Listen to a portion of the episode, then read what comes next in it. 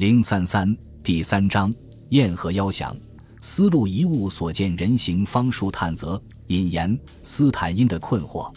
楔形木器制作粗糙，上部刀刻加墨作人手，或以墨勾勒画作人面；亦有身手具备如木俑者，或有墨书或朱书代人二字，部分背面朱书苏特文。自一九零七年斯坦因在敦煌长城沿线一带发现此类木质小型对象以来，吐鲁番、敦煌、高台、居延等地区的烽燧遗址或墓葬中常有出土。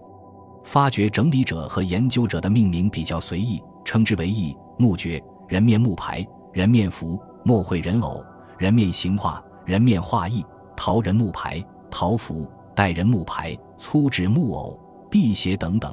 不一而足，而对于其性质和功能，迄今未有合理解释。在本章中，我将这些材料统一称为人形，认为这是一种解除方术的法器。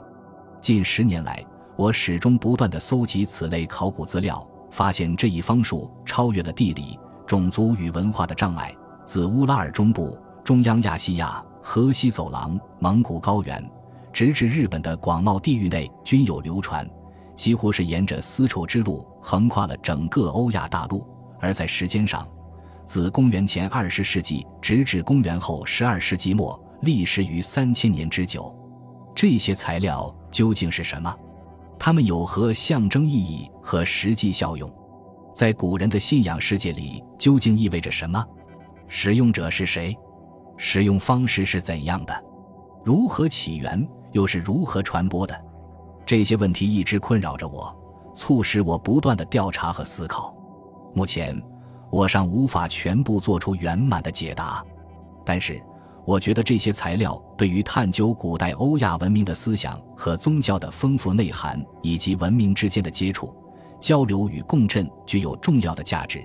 而对问题的关注和探寻的过程，或许比简单的结论更有意义。因此，我打算先揭示所有相关史料。然后进行综合分析，提出初步的解释。现代学术体制的建立导致了历史学和考古学的分离，使得很多重大问题被隐没在学科分野的坚冰之下。这其实是非常令人遗憾的。作为一名历史研究者，我总是试图打破这一樊篱，在对文献进行细致的文本分析和追求同情的了解的同时。总是尽最大努力寻找机会进入考古现场或当年的出土遗址，在考古所和博物馆的许可下，亲自观察和触摸这些出土文物，亲手测量资料和拍摄照片。